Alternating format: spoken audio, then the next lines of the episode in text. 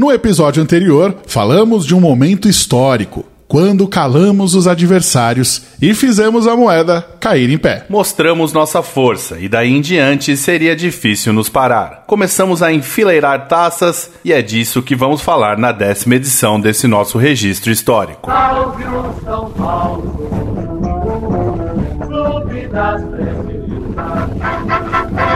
preto, branco e vermelho, tradição dos paulistas.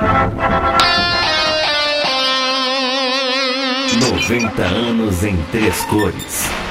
A história do São Paulo contada em podcast. Episódio 10: Invictos e bicampeões estaduais. Chegamos à décima edição do 90 anos em três cores. Eu sou o Vinícius Ramalho. 10 edições já desse registro histórico tão legal e sempre ao lado de Magno Nunes. É aquilo, né, Magno? A gente tem reiterado nas últimas aí. Não tão perto, né? A gente grava cada um na sua casa, mas o que é mais legal é levando a história do tricolor. Fala aí, Magno. Fala aí, Vinícius Amalho, você que está ouvindo aqui o nosso podcast, muito obrigado pela audiência expressiva aí das últimas edições, pelo feedback de todo mundo. O pessoal tá gostando bastante aqui do nosso trabalho à frente aí dessa missão, que é contar a história do São Paulo. Por falar em feedback, Vinícius Amalho, tem comentários nas redes sociais? Tem, eu peguei dois do, do Twitter do São Paulo, né? O pessoal que respondeu na divulgação no Twitter. O Bruno Machado falou que tem lido bastante sobre a nossa história nesse período, né? E que com esse trabalho sensacional realizado pela gente, né? Do, do podcast, que dá a sensação de participar e vivenciar o mais próximo possível daqueles feitos. E deu os parabéns pra gente. É isso aí, Bruno. Compartilha aí com de repente tem um filho, o pessoal mais novo aí para saber da história, né, Mag? Exatamente. Outro destaque aqui é para o Silas Cavalcante. Tá dizendo aqui como é bom ouvir esse podcast, simplesmente sensacional. Bacana que o pessoal tá gostando, afinal, dá trabalho para fazer. Tem que ouvir, tem que compartilhar espalhar para todo mundo. Verdade, Magno. São 10 edições já desse projeto começou lá no dia 25 de janeiro, data que marcou nossos 90 anos e vai até o fim do ano contando detalhes de uma história gloriosa. Bom, o último episódio foi muito legal, a gente já falou sobre isso, né? A gente teve um monte de áudio de gente que acabou vivendo o ano de 1943, quando o São Paulo fez a moeda cair em pé. Só que é o seguinte: se você perdeu, não pôde acompanhar, não tem problema não. É muito fácil. Você vai colocar lá na busca do Spotify 90 anos em três cores, ok? E aí você vai poder encontrar todos os episódios disponíveis para você. E eu já vou deixar aqui uma dica. Já coloca para seguir, que aí você não vai nem perder tempo. Vai ficar sabendo quando o episódio novo estiver no ar. É isso aí. Como sempre, antes da gente começar, Magno, o que, que tem? Tem o quadro Nas Ondas do Rádio. Hoje a gente. Vamos ver o que, que você aprontou aí, porque na última edição teve narração dos momentos finais, do jogo decisivo, teve gol, teve de tudo no, no último episódio, né? No último episódio a gente caprichou. Vamos ver então qual será o gol da edição de hoje. Nas ondas do rádio. O São Paulo e o time do Palmeiras seguem na partida, uma partida confusa, uma partida que vai se encaminhando para o final, onde o empate leva as equipes para a disputa de um jogo extra. Domina a bola pelo meio campo a equipe São Paulina. Tenta avançar pela ponta direita de Bauer. A categoria do jogador São Paulino continua com o couro dominado. Tenta passar a marcação, dificuldade, vai tentar chegar à linha de fundo.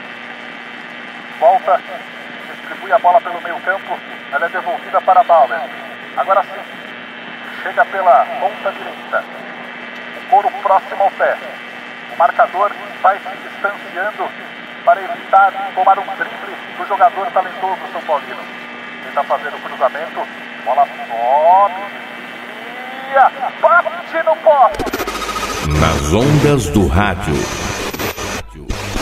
Vamos lá então, a gente vai seguir na década de 40 quando ganhamos cinco títulos estaduais. Peraí, peraí. A gente falou apenas de um título. Então quer dizer que nesse episódio tem mais quatro pra gente contar? Não é bem nesse episódio, a gente vai falar de alguns títulos dessa década tão gloriosa do São Paulo, superando os rivais que tiveram a pachorra de fazer piadas antes dessas conquistas. E aí aquela famosa, né, Magno? Quem ri por último ri melhor. Naquele período, o São Paulo foi o rei do Pacaembu e cansou de aplicar goleada nos adversários. Em 1944, a gente vai destacar um estrondoso 9 a 1 em cima do Santos no dia 18 de junho. Para você ter ideia, é a maior goleada num Sansão até hoje. E aliás, é a maior goleada São Paulina em qualquer clássico, hein, Magno? O público que foi ao Municipal para assistir a esse confronto, que valeu pelo Campeonato Paulista de 1944, saiu duplamente satisfeito. Não somente por ver os gols da partida principal, mas também por presenciar outra impiedosa goleada São Paulina para cima do time do Litoral. 14 a 0 na rodada preliminar, disputada pelos aspirantes. Ao todo, o São Paulo marcou 23 gols em cima dos alvinegros praianos em um único dia. Os narradores daquele dia sofreram, hein? Pois é, rapaz, sofreram muito. O time São Paulino, antes desse massacre, queria fazer valer a condição de atual campeão do certame e recuperar o bom desempenho no campeonato onde já tinha goleado o São Paulo Railway por 8 a 2, o Jabaquara por 6 a 2 e a Portuguesa Santista por 7 a 4. Apesar dos bons resultados, o tricolor vinha de um empate com o Palmeiras em 3 a 3 depois dos São Paulinos estarem vencendo por 3 a 1 e de uma vitória mirradinha contra o Juventus por 1 a 0 nas rodadas imediatamente anteriores. Era um ataque muito forte naquele início da década de 40. Só na goleada que a gente citou contra o Santos, Pardal, Remo, Luizinho e Tim fizeram dois gols e o Sastre completou o baile. A gente tem um depoimento de um grande jornalista para falar sobre esse time do São Paulo da década de 40. É o Alberto Helena Júnior, ele que já passou aí por vários veículos de comunicação e, claro, não poderia ficar de fora do nosso podcast. Eram três jogadores de uma técnica esmerada, muita elegância no toque de bola, no passe. Então, São Paulo era um time que privilegiava a classe. Um timaço, novamente, talvez tenha sido o maior time da história do São Paulo, né? Legal, hein, Magno? Mais um depoimento extraído do filme Onde a Moeda Cai em Pé, que é uma ótima pedida para esse período de isolamento social. Se você ainda não viu, vai lá no ESPN Filmes, que está disponível no Watch ESPN, e confira esse filme que tem direção de Alexandre Boechat, André Plihal e Pedro Jorge, e é uma produção da ESPN Brasil, juntamente com o Canal Azul, eu já assisti algumas vezes, viu, Magno? Eu também já assisti, já assisti inclusive nessa quarentena. Indico também para o torcedor São Paulino que não teve a oportunidade de ver. Bom, Passamos então a régua no ano de 1944. O tricolor ficou aí com o vice-campeonato. Só que a resposta, é, meus amigos, a resposta veio rápida, já no ano seguinte. Então a gente chega em 45 com uma história bem legal dessas goleadas da década de 40. O Joãozinho, ele era goleiro do Santos e acabou deixando o time no final da temporada de 44. Foi pro Jabaquara e no ano seguinte sofreu outra avalanche de gols do São Paulo também no Pacaembu, na maior goleada da história do tricolor até hoje. 12 gols contra um do adversário. Coitado do Joãozinho, hein? Aliás, o Michael Serra me contou que em 11 jogos contra o São Paulo, ele que defendeu o comercial da capital, o São Paulo Highway, o Santos e o Jabaquara, ele sofreu nada menos do que 52 gols, uma média de quase 5 tentos a cada jogo. Então, se o São Paulo visse o Joãozinho na frente, sabia que ia ter um monte de gol, hein, Marcos? Exatamente. Vamos voltar a falar então de 45 e dessa goleada de 12 a 1 sobre o Jabaquara. O São Paulo não tomou conhecimento do adversário e podia ter terminado o jogo com uma contagem bem mais elevada. O destaque ficou para o capitão Leônidas, que marcou quatro belos gols, inclusive um de letra, e relembrou as memoráveis atuações do centroavante na seleção brasileira. O jogo foi o famoso vira 6 acaba 12, pois ao fim da primeira etapa o São Paulo já goleava por meia dúzia a zero. O Jabaquara marcou o tal gol de honra de pênalti quando o placar já estava em 10 a 0 foi a maior goleada da história do tricolor após a reorganização do clube em 1935, como também o maior placar já visto no Pacaembu e no Campeonato Paulista Profissional. De quebra, na preliminar, o São Paulo venceu o mesmo oponente por 8 a 1.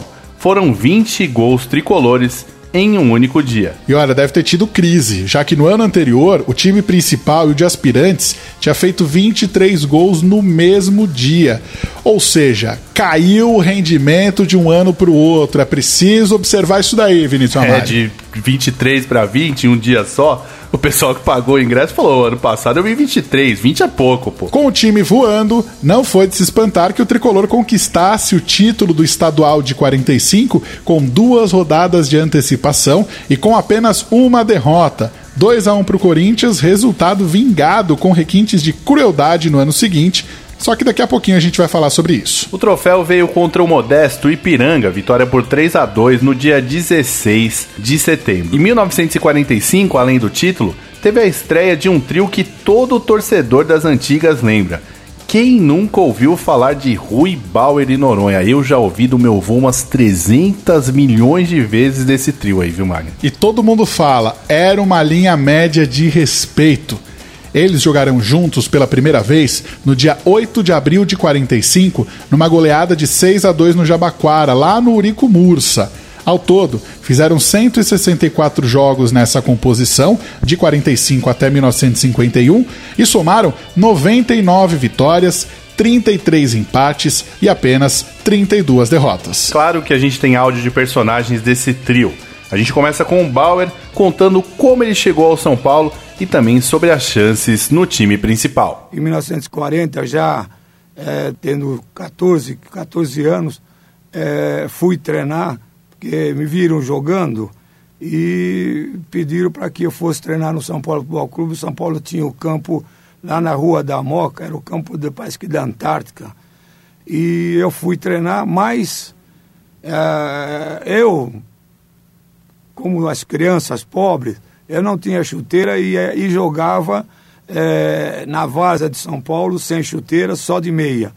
E todos notavam aquilo, aquilo estranho e por que, que eu não tinha medo de estar jogando no meio de adultos. Então eu jogava no meio de adultos, jogava é, numa equipe esporte, equipe, quer dizer, só de grande. E, e me saía bem, tanto é que pediram para que eu fosse treinar no São Paulo, e eu fui treinar pensando que estivesse na vaza, jogando de, de sem chuteira. E eu cheguei lá, me preparei e entrei em campo de meia. E o Fiola então olhou, mas o que, que é isso aqui? Não? Falou assim, não pode treinar. Muito bem, eu deixei o campo meio decepcionado, não aborrecido, porque tanto é que não, não me aborreci, que em 1900, no, um ano após, 41, tornaram a me levar no São Paulo, aí não sei como eu estava de chuteira. Talvez tivesse ganho o meu pai comprado, e eu já estava de chuteira e treinei na rua Miller, já num outro campo que o São Paulo havia alugado, é, que é no Braz. Aí lá, então, eu fui com outros dois colegas que já haviam treinado e eles é, voltaram a treinar no segundo treinamento e deu-se o seguinte, ficaram encantados comigo, o general Porfírio da Paz, é, o diretor de futebol e posteriormente o senhor Vicente Viola. Então já logo me levaram para a sede de São Paulo e, e já para assinar uma, um, uma inscrição, é, inscrição de, de amador, mas eu não podia fazer isso porque primeiro tinha que haver autorização do meu pai. E eu levei então para minha casa é, o papel que São Paulo me forneceu. Aí meu pai assinou sem saber o que estava assinando. Não sabia ele o que era futebol. E levei no dia seguinte, no treino seguinte, levei lá na sede de São Paulo.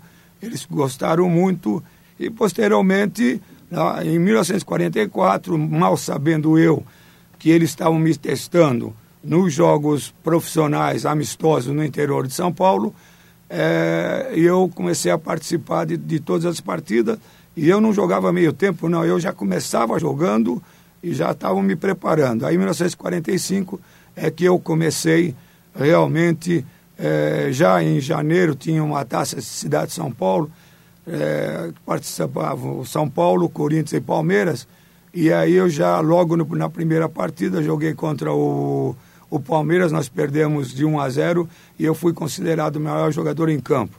Daí então foi um pulinho mais que eu dei na minha vida para tornar-me mais conhecido, porque aí já em 45 veio o meu campeão, o primeiro campeonato profissional conquistado por mim dentro de São Paulo. Aí eu vi o o bicampeonato invicto em 46.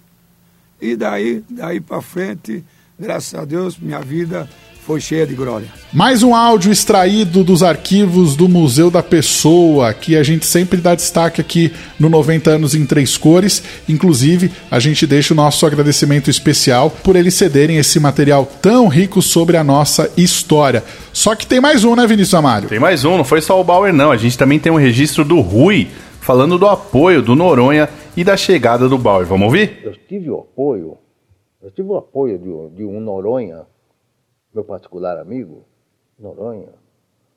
Não, não, vai, com- vai com calma e depois você então, você vai, digamos, usando a força para depois então você aplicar exatamente o futebol que você. O Noronha para mim foi um grande mestre para mim. Jogou na posição, jogou na posição. entendeu? Um grande, um grande amigo, grande amigo mesmo. E nós estávamos normalmente vendo, vendo um Bauer nos aspirantes de São Paulo. Não, não, é aspirante, amador, São Paulo. E eu comentava com, eu comentava com, com o Noronha, eu digo, pô, mas esse cara, pô, esse precisa jogar. Se nós trouxéssemos esse para cima, aí dava certo. E tanto fez, tanto fez, nós trouxemos mesmo e o Bauer foi o que foi. Tá então as palavras do Rui, esse depoimento cuidadosamente retirado do acervo do Museu da Imagem e do Som de São Paulo. A indicação desse áudio foi do Felipe de Queiroz, ele que é autor do livro Os Reis do Paquembu, que fala muito da nossa hegemonia no estádio municipal. Então, registros feitos, mais dois grandes nomes da história que passaram pelo nosso podcast e chegamos a um capítulo marcante e especial na história do tricolor. A temporada de 1946. Só que tá faltando uma coisa aí, viu, Magno? Faltou a gente situar o pessoal, o que que acontecia ali naquela no meio da década de 40 no Brasil e no mundo. Você pode atualizar o pessoal? Vamos lá. A Segunda Guerra Mundial. Pois é, a gente já citou aqui nos episódios anteriores. A Segunda Guerra acabou no dia 2 de setembro de 45. Em janeiro do ano seguinte, 1946, o Marechal Eurico Gaspar Dutra assumia a presidência do Brasil. Mais para o meio daquele ano, lá no dia 6 de junho, era fundada a Basketball Association of America, nossa conhecida NBA. O ENIAC, que é o Electrical Numeral Integrator and Computer, foi o primeiro computador digital eletrônico de grande escala no mundo. Criado em fevereiro de 1946 pelos cientistas norte-americanos John Eckert e John Malkley, devia ser um trambolhão, hein, Mag? Ah, com certeza. Naquele ano de 46, tocava nas rádios um dos grandes sucessos do carioca Vicente Celestino. Se você já viu alguma novela ali dos anos 90 e anos 2000, conhece essa música na voz do Agnaldo Raiol. A gente está falando de Mia Gioconda, canção que conta a história aí da Iole Tredice Paz e do senhor João Pedro Paz. A história deles é a seguinte: eles se conheceram durante a ocupação brasileira em Monte Castelo, na Itália, na Segunda Guerra, e após o fim do confronto, o João prometeu que daria um jeito de trazê-la para o Brasil. Dito e feito, em outubro de 46, eles se casaram e a paixão deles virou música com Vicente Celestino.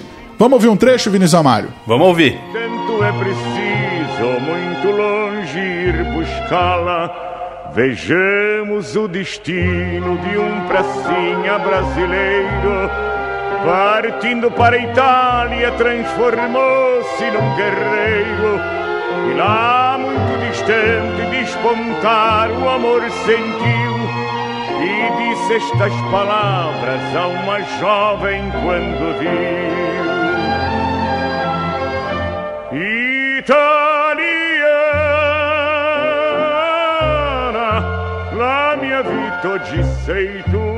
É, Magno Nunes, música que fala de paixão e paixão pelo São Paulo, a gente sabe muito bem o que é, né? Com certeza absoluta. Mas vamos lá, então vamos voltar a falar do São Paulo e daquela temporada inesquecível de 1946, ela que começou espetacularmente bem, viu? Com uma goleada para cima do Corinthians 5 a 1 logo no dia 1 de janeiro. Foi de fato um feliz ano novo para todos os tricolores. Porém, entre o começo e o fim do ano, o tricolor teve outras grandes façanhas. Na estreia do Campeonato Paulista, bateu por 4 a 0 o pequeno Jabaquara. Antes da segunda rodada, deu tempo de golear o Flamengo em amistoso no Pacaembu por 7 a 1. Uma partida aí sensacional do Teixeirinha, que marcou quatro gols. No estadual, o tricolor então embalou dois sucessos seguidos, culminando em nova vitória sobre o Corinthians, agora por 2 a 1 em junho, antes de um ligeiro tropeço, o um empate em 1 a 1 com a Portuguesa na sétima rodada. Nos clássicos posteriores, fez 3 a 2 para cima do Santos na Vila Belmiro e empatou em 1 a 1 com o Palmeiras. Seguiu-se depois outra série de seis vitórias consecutivas e mais uma partida contra o time do Parque São Jorge. Conta aí, Magno. No dia 29 de setembro de 46, o São Paulo bateu mais uma vez o Corinthians, repetindo o placar de 2 a 1 e conquistou um prêmio muito cobiçado na época, a Taça dos Invictos do jornal A Gazeta Esportiva. Então é hora da gente chamar o nosso historiador, grande parceiro aqui do nosso podcast, Michael Serra, no quadro por dentro da história. É com você, Michael. Por dentro da história. Com Michael Serra. Olá, Magno, Vinícius e amigos são paulinos de todo mundo. É, a Taça dos Invictos foi um dos primeiros grandes títulos da história do tricolor, embora hoje quase ninguém a conheça. Curiosamente, e a princípio, ela não era uma competição oficial. A taça foi criada em 1939 pelo jornal A Gazeta Esportiva. O periódico sempre foi conhecido por promover torneios de renome dos mais variados esportes, como a corrida de São Silvestre. Em 1939, o Corinthians estava invicto a 19 jogos do Paulistão, desde 1937, e a expectativa da imprensa era que o time corintiano superasse o recorde de 22 jogos invicto do Palestra Itália, estabelecido em 1934, e encerrado, como já vimos aqui no podcast, frente a uma derrota para o São Paulo. Assim, o jornal mandou produzir a Taça Gazeta Esportiva, o nome oficial, com a inscrição do número recorde do Palestra e onde viria a ser escrita também a marca corintiana, caso eles superassem adversário. Só que esqueceram de combinar com os russos, né? No dia 16 de julho de 1939, na Rua da Moca, o São Paulo venceu o Corinthians por 2 a 1 e pôs fim à série rival. O jornal então teve que guardar o troféu, que ficou empoeirado até outubro de 1941, quando o Corinthians igualou a marca palestrina e desafiou o recorde justamente contra o time do Parque Antártica. O Palmeiras venceu, e ao que consta, reclamou a taça para si, recebendo-a e proclamando-se o primeiro campeão da Taça dos Invictos, por sua marca de 1934, mesmo que retroativamente. Certas coisas são praticamente genéticas, né? O fato é que o primeiro campeão da taça após a sua instituição e que teve que superar a marca de 22 jogos invictos foi o Tricolor, que, como disseram, no dia 29 de junho de 1946 venceu o Corinthians por 2 a 1, chegando a 23 jogos invicto. E o São Paulo permaneceu assim na competição por mais 7 jogos, antes de ter a série interrompida pelo Ipiranga em julho de 1947. Pelo regulamento instituído pelo jornal, a taça só deixaria de ser posse do São Paulo caso algum clube superasse, então, a marca de 30 jogos. E isso só foi ocorrer 10 anos depois, quando o Corinthians alcançou a marca de 35 partidas invicto. Depois disso, a taça caiu no esquecimento. E só em 1970 a disputa foi recriada, agora com o nome oficial de Taça Tomás Mazzoni, o famoso jornalista de A Gazeta que criou os nomes dos clássicos estaduais. E o São Paulo a reconquistou em 1972, por uma sequência de 15 jogos invicto, iniciada em 1971 e em 1975, por uma fantástica série de 39 partidas sem perder, iniciada em 1974, que até hoje é o recorde do clube e o recorde geral da taça. Esse caneco de 1975, aliás, foi o único que o clube conquistou de maneira definitiva. Está até hoje no Memorial do São Paulo. A Federação Paulista, em 2004, recriou agora, de maneira oficial, a disputa e o São Paulo foi, de cara, o primeiro campeão dessa nova fase, com a marca de 15 jogos invicto em 2005. Em 2007, o São Paulo ampliou a marca para 20 jogos, faturando a taça mais uma vez. E agora, caso o São Paulo supere a marca de 28 jogos estabelecida pelo Corinthians em 2010, o clube ganhará a posse definitiva desse troféu da Federação Paulista. É isso, pessoal. Abraços e até a próxima. Por dentro da história, com Michael Serra. Grande Michael Serra, nossa enciclopédia, sempre fazendo o nosso podcast ficar ainda mais rico, né, Magno? É, exatamente. Um abraço aí para o Michael Serra, ele que nos ajuda muito na elaboração desse roteiro, trabalho fantástico que ele desenvolve no Departamento Histórico de São Paulo. Essa semana ele ajudou a gente até no feriado. Nem lembrei que tinha feriado mais, Magno Nunes. pois é. Bom, Vinícius Amário, vamos continuar falando da Taça dos Invictos? Vamos lá, ó. os festejos pela condecoração foram enormes e paralisaram a capital paulista. No dia 5 de outubro de 1946, repetindo a marcha de quando a moeda caiu de pé, em 1943, os torcedores são paulinos percorreram as principais ruas do centro da cidade, partindo da sede do jornal A Gazeta, com um desfile de carros alegóricos, faixas e bandas musicais. A figura de destaque, claro, foi a Taça dos Invictos, entregue nessa ocasião e posta nos braços de um boneco gigante. Vinícius Amaro, vamos ver se a sua memória tá, tá boa. Lembra que a gente falou que em 45 a gente foi campeão perdendo apenas um jogo pro nosso rival alvinegro? Ou se lembra, devolvemos isso? Devolvemos. A revanche veio com requintes de crueldade, especialmente pelo fato de que as únicas duas derrotas do rival naquele ano de 46, ou melhor, os únicos resultados que não foram vitórias em toda a competição, foram os fracassos diante do tricolor. É uma crueldade de fato, hein, Vinícius? Ah, fomos cruéis com os caras, gosto disso. O São Paulo chegou às duas rodadas finais do Paulistão de 1946 com somente três pontos perdidos dentre 36 possíveis. O segundo colocado na tabela era o Corinthians, o freguês na temporada, que possuía quatro pontos perdidos em duas derrotas, como a gente já falou, justamente para o rolo compressor. Na penúltima rodada, que foi realizada no dia 26 de outubro, o São Paulo enfrentou o Juventus e goleou o adversário por 7 a 0, com direito a um espetáculo de Luizinho, que fez quatro gols, um mais bonito que o outro. Para você ter ideia, teve gol de pé direito, de cabeça, de falta, de chaleira, um espetáculo. A decisão do campeonato seria mesmo na última rodada e foi a vez do time do Parque São Jorge enfrentar o combalido Juventus. Já o São Paulo bateria de frente com o Palmeiras, rival da conquista de três anos antes.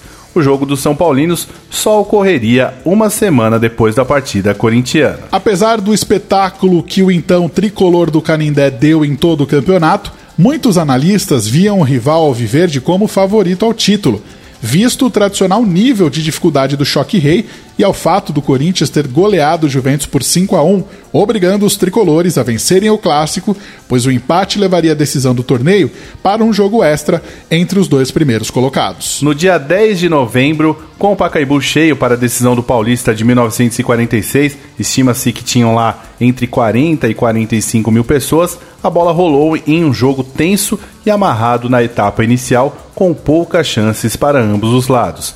Assim, claro, o primeiro tempo terminou como começou, placar de 0 a 0. O cenário mudou radicalmente na fase complementar, em que o São Paulo dominou a peleja, fazendo forte pressão sobre o adversário Alviverde. Aos 12 minutos do segundo tempo, o tricolor Luizinho atingiu o goleiro palmeirense numa dividida. Começou então uma confusão com socos e pontapés aqui e acolá. Quando a coisa se acalmou, o árbitro expulsou dois de cada lado: Luizinho e Remo pelo São Paulo e Og e Vila Doniga pelo Palmeiras. E sobrou também para o argentino e São Paulino Renganeschi, que no rebuliço levou uma pancada e contundido foi deslocado para a ponta esquerda para fazer número. Como a gente já explicou aqui no nosso podcast nas edições anteriores, não eram permitidas substituições naquela época. Praticamente com um a menos, o fim do jogo foi de muita superação e vontade por parte dos tricolores. Aos 38 minutos, Bauer avançou pela ponta direita e cruzou. A bola subiu estranhamente, enganou o goleiro adversário e bateu no travessão. Então, de onde menos se esperava, veio o sutil toque que rolou a bola mansamente para o fundo do gol. Era Renganeschi, manquitolando no ataque, o zagueiro definiu o jogo e o título. A temporada do São Paulo foi perfeita, tanto que até hoje nenhuma outra campanha são paulina superou essa em aproveitamento. 84,21% dos pontos disputados, à época eram dois pontos por vitória, né? Com 30 vitórias, 4 empates e 4 derrotas. No Campeonato Paulista, 92,5% de aproveitamento e nenhuma derrota. Título invicto, inigualável até hoje e inesquecível para sempre. E assim a gente vai chegando aí ao final do nosso décimo episódio do 90 anos em três cores. Mas peraí, Magno, tô fazendo as contas aqui. A gente É. falou que foram cinco títulos naquela década. A gente falou de 43, 45, 46. Faltam dois ainda, não faltam não? Exatamente. Tudo isso vai ficar para um próximo episódio. Tá bom, Vinícius Amaro? Combinado então, mas a gente tem o quadro nas ondas do rádio, pro pessoal não ir embora ainda, né, Magno? Vamos então curtir o gol completo. Será que você acertou? Será que você tá bom aí de cabeça de referência dos gols são paulinos? Vamos ouvir. Nas ondas do rádio. A partida segue dramática. Informações da situação de Renga com a nossa reportagem no gramado. É, o Departamento Médico de São Paulo informou que a suspeita de fratura em uma das costelas É um herói continuar em campo, Henrique. O São Paulo e o time do Palmeiras seguem na partida, uma partida confusa, uma partida que vai se encaminhando para o final, onde o empate leva as equipes para a disputa de um jogo extra. Domina a bola pelo meio campo a equipe São Paulina. Tenta avançar pela ponta direita de Bauer. A categoria do jogador São Paulino continua com o couro dominado. Tenta passar a marcação, dificuldade, vai tentar chegar à linha de fundo. Volta, distribui a bola pelo meio campo, ela é devolvida para Bauer. Agora sim, chega pela ponta direita. Couro próximo ao pé. O marcador vai se distanciando para evitar tomar um drible do jogador talentoso São Paulino. Tenta fazer o cruzamento, bola sobe, desvia, bate no poste, bate no poste. O goleiro palmeirense se atrapalha, ela vai entrando depois do toque, Renga! Guardou!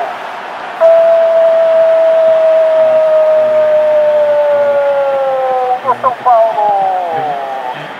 Enganece, aparecendo subitamente a defesa palmeirense, observando que o jogador não tinha condições físicas, não se importou com a marcação, mas o argentino, o argentino tem categoria, tem gana de vitória, conseguiu tocar a bola para o fundo da meta, mesmo mancando, mas mais um gol para o São Paulo, o tricolor vencendo a partida, e se chegar até o final com esse placar, leva o título, enganece, guarde bem este nome, torcedor São Paulino, mesmo machucado, foi para cima da bola, mandou o couro para o fundo do gol. Como está a comemoração aí embaixo com a nossa reportagem? Comemoração da torcida tricolor, esse título invicto que vai chegando. O São Paulo com Renganeschi, o argentino de capitão talento, fez um belo gol, só empurrando, sem goleiro. Festa tricolor no Pacaembu. Nas ondas do rádio. Ah, que história legal desse gol, hein? O Renganeschi, um herói improvável com um gol espírita que nos deu o título invicto.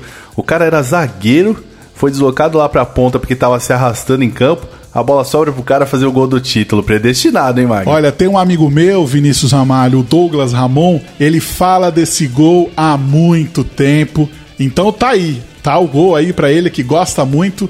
E afinal, gol em cima de rival é sempre mais legal. Sempre mais legal. E a gente então vai se despedindo do pessoal que acompanhou a gente até agora. Mais uma edição muito legal. Chegamos à décima e tem ainda mais umas 30 por aí, então fique ligado. Só que antes da gente ir embora, Magno, a gente faz sempre aquele registro, né? De que o roteiro é elaborado de acordo com o e-book. O e-book feito pelo Michael Serra, nosso historiador.